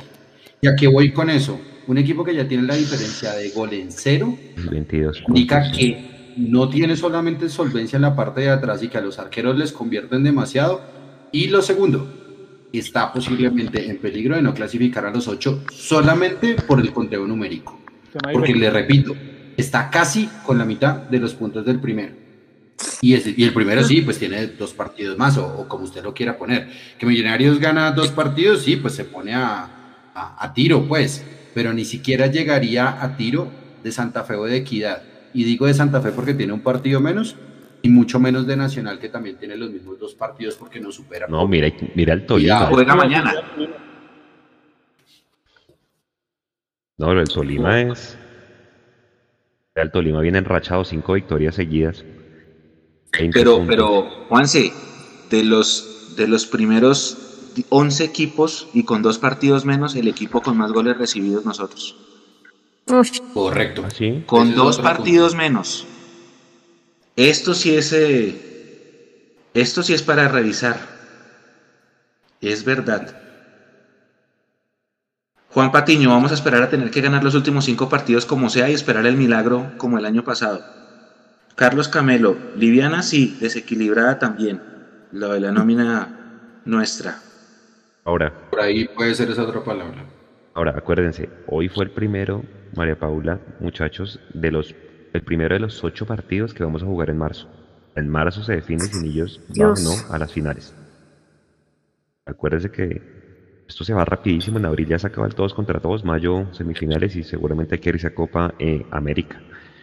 Pues sí, es un proceso y todo, pero muchachos, viene la asamblea, estamos jodidos financieramente y, y- y yo no sé si, si, si, si, si, si Gamero no, pues no gana un título, yo no quiero que se vaya, pero pues ya seguía su segundo año. Millonarios, Ah, por decirle otra cosita. señor. A Gamero le han traído lo que ha En pedido. este sí, en este semestre. No, este el año año, sí. el año pasado él aceptó también? lo que pedía. Él dijo, yo estoy conforme. El año pasado él lo reiteró varias veces, yo estoy conforme con lo que tengo. Esas, fueron- esas eran las frases de Gamero. Ah. Sabemos, Exacto. sabemos que el tema, ya sabemos cómo es el tema y siempre lo hemos dicho acá, pero el primer culpable es Gamero que ha aceptado eso, que siempre ha estado de acuerdo. Entonces, eh, Pero para este le trajeron lo que pidió. sí, no, por eso, Exacto. por eso. Ah. Es responsable Sí. Gamero. Ah, Ah, pero- esa era la palabrita que quería que cogiera. En estos momentos Gamero es responsable. Sí. Y eso que dicen, que lo eh, dicen ustedes que en la época de Russo, ahorita en la época de Gamero, que los jugadores son los que tienen la potestad para hacer, por ejemplo, cor- cortos en cobro de tiro de esquina. Pues hermano, no, no, de pronto no quiero usar esta palabra porque es muy difícil, pero puede ser una dictadura también. Y dictadura en el sentido de que entonces los jugadores hacen lo que quieren dentro del terreno de juego. No, papá, a usted lo tiene que respetar, señor Gamero. Y si usted dice se cobra largo, se cobra largo. Pero usted no le puede dar eh, potestad de decisión a jugadores que no, que no saben qué es lo que pueden estar haciendo dentro de la cancha y más cuando el equipo va perdiendo 2 a 0. Pilas, le trajeron lo que quiso. No, Pero pilas, pilas. Cuando se habla de que los jugadores tienen potestad, ¿sí? y esto para dar claridad, jugadores tienen potestad de jugar en corto o jugar en largo el tiro de esquina, no, quiere decir que ellos tengan la potestad de decidir en todas las jugadas. Es decir, según como vea que está marcando el rival, ellos tienen la potestad de decir, nos conviene más jugar en corto o jugar en largo. Están haciendo marcación hombre a hombre, ¿qué ventaja podemos sacar eh, hombre a hombre para tirar el, el centro largo? Si están haciendo marcación en zona, ¿qué ventaja podemos sacar? De eso depende. O sea, cuando se habla de la potestad de los jugadores, no es que ellos quieren hacer, van a hacer lo que se les da la gana dentro del terreno de juego, sino que según lo que esté planteando el rival, ellos tienen la potestad para decidir dentro del terreno de juego qué se hace o qué no se hace. No es que sea una iniciativa de, ay, yo quiero cobrar el corto, no. Eso obviamente se ha trabajado, pero pues eh, habrá momentos en que se decide bien y habrá momentos en que se decide mal. Sí. Yo, yo solamente quiero significar una cosita en eso de cobrar corto o en largo, funcione o no funcione. Ustedes saben que la cancha en las esquinas tiene marcados 9 metros para el tiro de esquina. ¿sí? Esa pequeña circunferencia como tal es la que hace que el rival tenga un jugador menos en la posición donde, donde se cobra. ¿Eso qué quiere decir? Que si usted cobra en corto, le regala 9 metros al equipo. no, eso, es un regalo. O, también la puede mirar del lado que atrae. Le podemos meter matemática, física, geometría, lo que quieran. No se cobren en corto, por el amor de Dios. En la dictadura me hecho dirigiendo a mi No, sí, yo. Y un dato. Y un dato en la tabla que mostraban eh, María Paula, y es que nos falta jugar con la mitad de los ocho clasificados. Nacional, Santa Fe, Deportivo Cali. Eso es, eso es doble filo, ¿no? Eso puede ser doble filo. Pues sí, porque vean, o sea, es que justamente es eso lo que Mecho dice, porque la gente que esperaba, yo vi los comentarios antes del partido, no, vamos a ganar 7-0, 3-0, 5-1. Y miren lo que pasa, equipos así nos pueden complicar, mientras que uno nunca sabe cómo es el fútbol. Puede llegar Cali y nos puede dejar muchos más espacios de los que nos dejó Jaguares hoy. Entonces eso es relativo. Igual usted tiene razón, razón, qué pena Juanse, en que no podemos dejar otra vez eh, llegar a esas últimas fechas sufriendo, tener que jugar contra el DIMI, tener que jugar contra Nacional, rogando por ganar, porque si no, no vamos a clasificar. Es que es eso, perder los puntos en casa, sea quien sea. Mira este comentario, Juanse. Y Leo Jason Mapi dice así: Rommel Rodríguez. No fue sino convocar jugadores a selección y millos abajo. Triunfos de las primeras fechas escondieron los problemas defensivos y la falta de físico de Uribe y de Guarín. Un año en las mismas, afuera de los ocho. El tema es técnico y la hinchada que pide refuerzos con el corazón y no con la cabeza. Opino.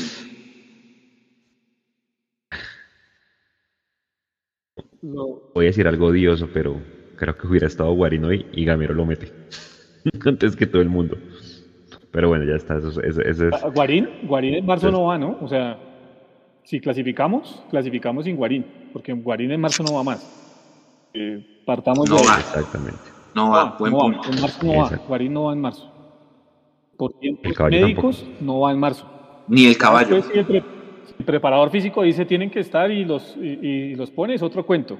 Lo leo y, y Mechu sabemos cómo es el tema. Eh, por tema médico, hasta final de mes no iría a Guarín. Pero pues. Eso ya fijo, no. Sí, pero Puede ser eso. Sí, no, yo creo que tiene, se tiene que terminar de preparar bien físicamente, a ver si de pronto en las finales, entrando, no desde el inicio, nos puede dar eh, una mano. Pero venga, yo estaba desde el inicio armando el equipo de Tunja, ya, ya, y ya vamos cerrando con esta mini previa contra Chico, ah, invitándolos a que se conecten con nosotros el jueves a la misma hora, 7 y 45, y otra vez en el tercer tiempo, ojalá con una victoria.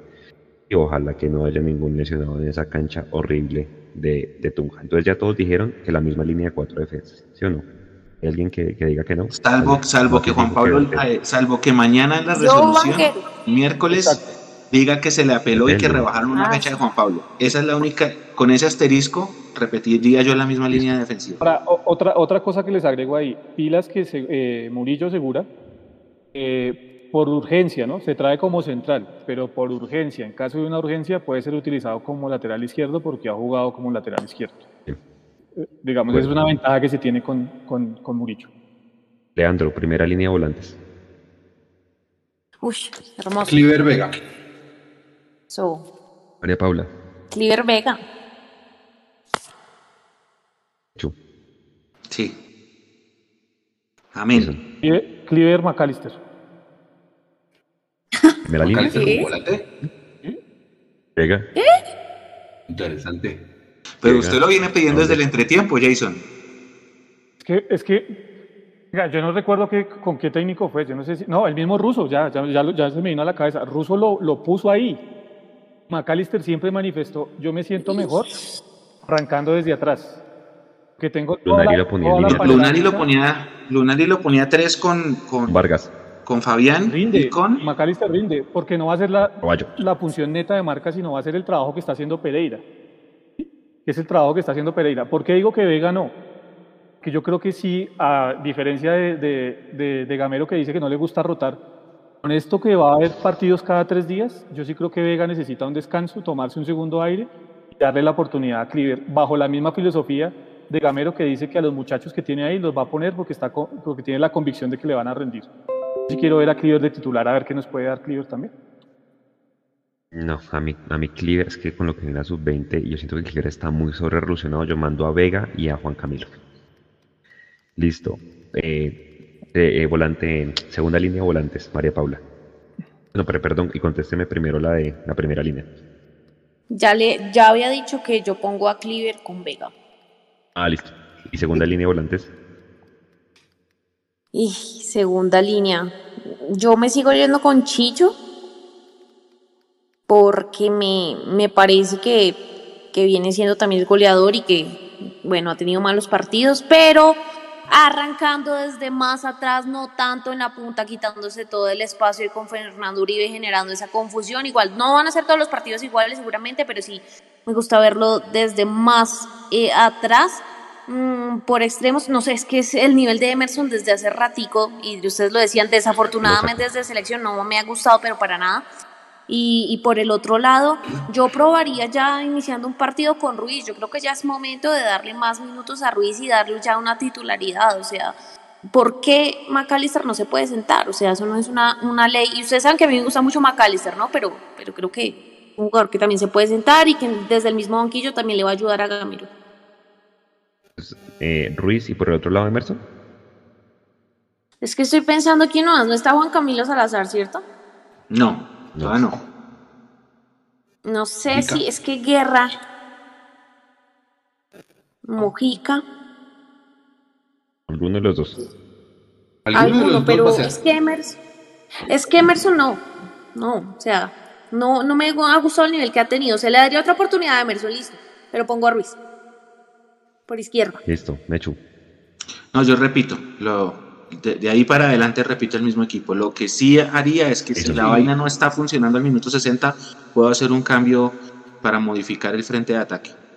Pero el cambio no es Vega lateral izquierdo y, y saco y mando a Daniel Ruiz a jugar de 5, ¿no? Ese no. Eso. Yo me voy con Ruiz y con Mojica de inicio. Yo creo que le pueden aportar a Millonarios. ¿Chicho? Sí, y Uribe y Chicho adelante. Andrew. Yo estoy de acuerdo con Jason, se la compro completa.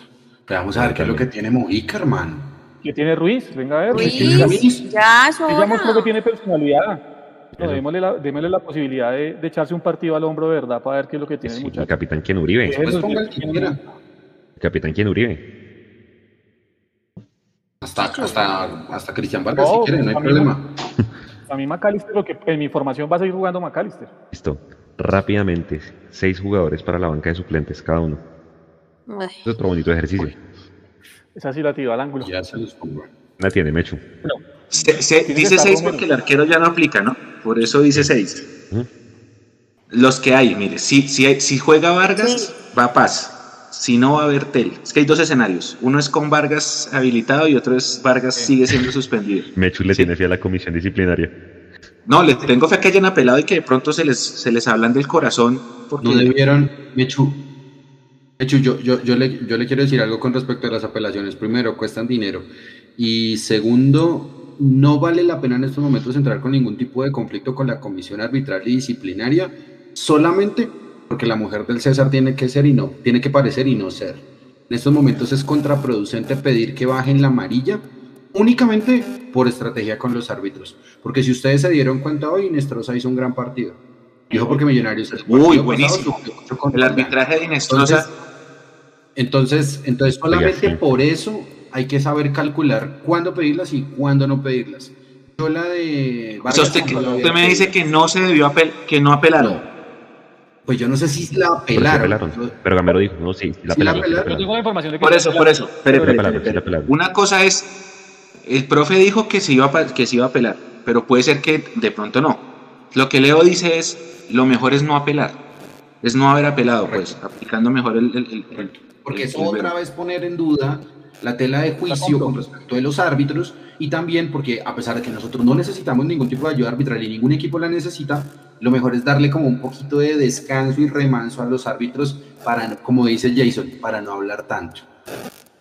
Y se la compro, ¿sabe por qué, Leo? Porque es que además, esto no es, es Dube Riascos que en algún momento, eh, por hablar o por, decir, por dar una declaración de que siempre la llevaban al mismo equipo, eh, había que darle la mano porque pues estaba diciendo la verdad. aquí es una irresponsabilidad de Vargas, dejémonos de pendejadas, es una irresponsabilidad de Vargas. Se puso irresponsable, se puso a decir más de lo que debía y le mandaron las tres fechas. ¿Qué le hacemos? Es la sí. De acuerdo, listo, Mecho, entonces. Listo, entonces juguemos con ese escenario. Y sí, tiene, Leo, se me había olvidado decirlo, sí, buen, bien Inestrosa, dejó jugar. Hubo varias que jugador de Jaguares al piso y dejó seguir jugando, no paró el partido casi, me gustó el arbitraje. Eh, entonces va Bertel, uno, va Pereira, dos, va en mi formación, Ruiz 3, Mojica 4, Jader 5 Juan Guerra. Camilo García puede ser el... se- Ah, ojo, Juan Camilo García, no, sí, El Guerra. chico, Guerra es el chico, ojo. Encendido ya más cara de Paula. Ya Paula. Igual que mucho. Oigan, se escucha algún micrófono como con un corto horrible. Sí. Hoy con la interferencia. Ya, dale. Ah, la misma, la misma mía, ¿no? La misma de. Mecho, sí, igual, igualito. Pero con- sin contar con Vargas, ¿no? Ok. Ok. Eh, Jason. Oh, Gato. es gato. Es el gato. ¿Ya Eh, mejoró? Bueno, Jason, la tuya. Sí. A ver, Murillo. Llevo a Murillo. Ok. Eh, Vega. Pereira. Abadía. Guerra. Guerra, guerra, y me hace falta uno. Eh, yo creería que Bertel, porque es que a, a qué más se le echa mano. A Bertel. Andro.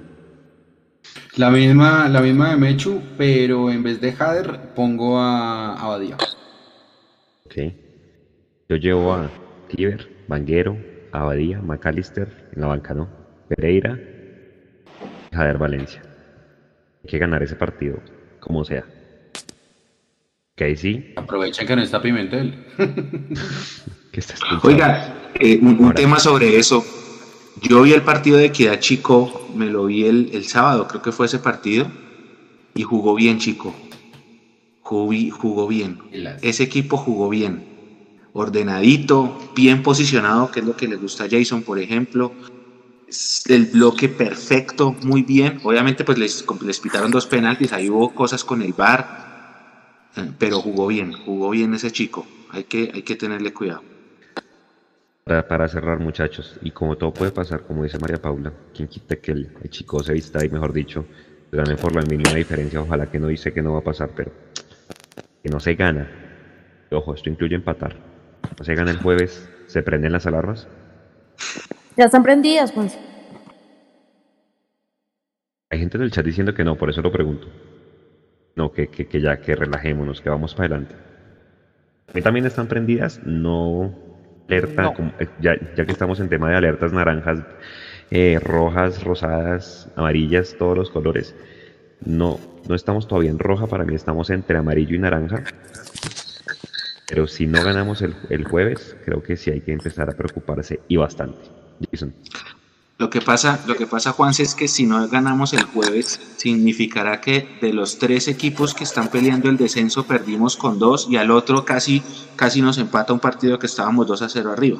Entonces, eso va a hacer que se prendan las alarmas. El- la posición en la tabla del descenso de esos tres rivales. Mira lo que están diciendo acá de que el gato, que el gato se mueve mejor que Vanguero, que el gato se mueve mejor que Pereira. Están diciendo acá. ay, ya, bueno. Jason, ya están, ya Y, una un, un, un, un mensaje también para Andrés Ginas, que jugó un partidazo también. Con todo y, Sí. los, y los goles, Andrés Sí. Ginas hizo un buen partido. Sí, fue el mejor. Señor. Jason, ¿qué iba a decir? Eh, para mí, eh, estoy de acuerdo con Mechu, ¿no? De los partidos más regulares de Ginás. Juego aéreo defensivo, flojísimo. Dejó picar, mandamiento, primer mandamiento de un central. La pelota nunca pica. Tres veces le picó la pelota, la dejó picar la pelota y se complicó. Pero bueno. Eh, el tema de, de que si están prendidas las alarmas, yo creo que por puntaje y por posición en la tabla no. Por el tema del rendimiento del equipo. Si no se gana el jueves, se juega de la misma forma que se jugó o que se ha venido jugando, creo que sí hay que mirar y revisar muy bien el tema porque ya se complica y como lo decía Leo hace un rato, lleva más de un año Gamero acá. Ni siquiera un año, ya lleva más de un año. Y ya es hora de que el, el equipo empiece a funcionar. Don Leo. Cuidado con, la, o cuidado con esas cuentas, Jason, porque lo regaña Gamero. Porque es que recuerde que acá le dijeron que Santa Fe no le, no le ganamos a Santa Fe hace mil y punta de días. Y él dijo: No, no, no, no. Eso no es así. Acá Millonarios dejó de jugar y se suspendió el campeonato. Entonces, pues, no, sí, yo llevo una. No sé. ni lo- ni no. Ah, voy para allá. Él no trabajó en la pandemia. Exactamente. Imagínense. Eh, Millonarios ya lleva las alarmas prendidas desde el año pasado porque yo no sé a qué juega Millonarios. Esa es mi alarma. Esa no es la de Millonarios. Porque si usted lo pregunta de forma corporativa, don Gustavo, don Enrique, don el que sea de administrativo de Millonarios, ojo porque llevamos más puntos en ocho fechas que el año pasado. Ah, pero es que el año pasado solamente le hicieron cinco goles en ocho fechas. Aquí lleva once. Sí, y, solo perdió cuatro, y solo perdió cuatro partidos. Correcto. Entonces, ojo porque también las matemáticas y, y ese tipo de sumas y restas son muy engañosas para, para nosotros y también para ellos. Para ellos todo está bien. ¿O no vieron la rueda de prensa hoy? Pero entonces, ¿sabe qué va a decir Serpa y compañía? Nosotros este año le trajimos lo que el profesor Gamero pidió. Ah, Entonces, volvemos al tema. ¿De quién es la responsabilidad? Gamero. esta historia ya me la conozco con un ex por eh, con el que llegó Gamero. Es La más, hemos y repetido muchas veces. Me voy más atrás. Ruso 2018. Yo le invertí a usted, le dijo Serpa Ruso, yo le invertí a usted 6 millones de dólares en refuerzos. Listo, Ruso dijo, aquí está mi puesto, muchas gracias. Sí. Hay que hacer. Y todos queremos a Ruso, lo extrañamos, etcétera. Pero hermano, esto es de resultados. Eh, Sin ser la panacea ruso, ¿no? Porque pues tampoco era la panacea, ¿no? Vamos a ser claros. Pero, exactamente. pero yo lo puedo decir acá, lo puedo decir acá y lo puedo sostener porque, porque ya no está ruso aquí. Oye que le hayan traído 100 millones de dólares en refuerzos, pero no le trajeron lo que él pidió. Cuidado. Estamos de ¿Lo acuerdo. Pero ahora, tampoco era la panacea. No, yo soy viuda de ruso, no se meta conmigo. No, y además, además estuvo enfermo medio año. Es que es- todas las variables no es lo mismo cuando dirigía. Uy, sí, muy duro. No. Pero, pero venga, eh, el cuerpo técnico que tenía gestionó, ¿no? Y el pago de Russo para con ese cuerpo técnico fue llevarlos a Boca. Citas que deja el fútbol Hay, hay- hay- hay- hay- hay una historia que... que deja el fútbol historia, sí. sueltas. Off the record, por favor. Hay, hay- hay- hay una historia que Hugo Gotardi nos tendrá que contar en algún Mundo Millos Live número 300, qué sé yo. Venga, eh, yo estoy de acuerdo con Jason en el tema de Ginas, pero es que él no, los números no le dicen otra cosa. Porque yo siento que Ginas pudo haber de pronto haber hecho más, ha hecho más en los goles. En el primero, cerrando, inclusive en el segundo, que estaba mal parado. Primero habilita. El primero habilita. y- Segundo y- le doy la derecha. Y, y como dice Leandro, de pronto se pudo haber hecho un poco más en segundo gol, por más de que no hubiera estado bien posicionado, pero le estaba tapando el relevo a, a Perlaza. Pero los números, vea lo que dicen: Ginas, 10 duelos aéreos, ganó 9. Entonces ahí uno dice: Sí, o sea, a mí, a, a mí me gustó cómo jugó. Creo que es el menos. Está mal la estadística. ¿Cuál era, ¿Cuál era su frase, Juanse? Los números nunca mienten.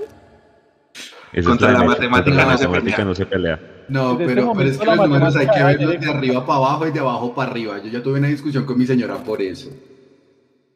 Pero si hay alguien, creo yo, con el puesto fijo en este momento es Ginas. ¿O no? Y Vega. por lo menos.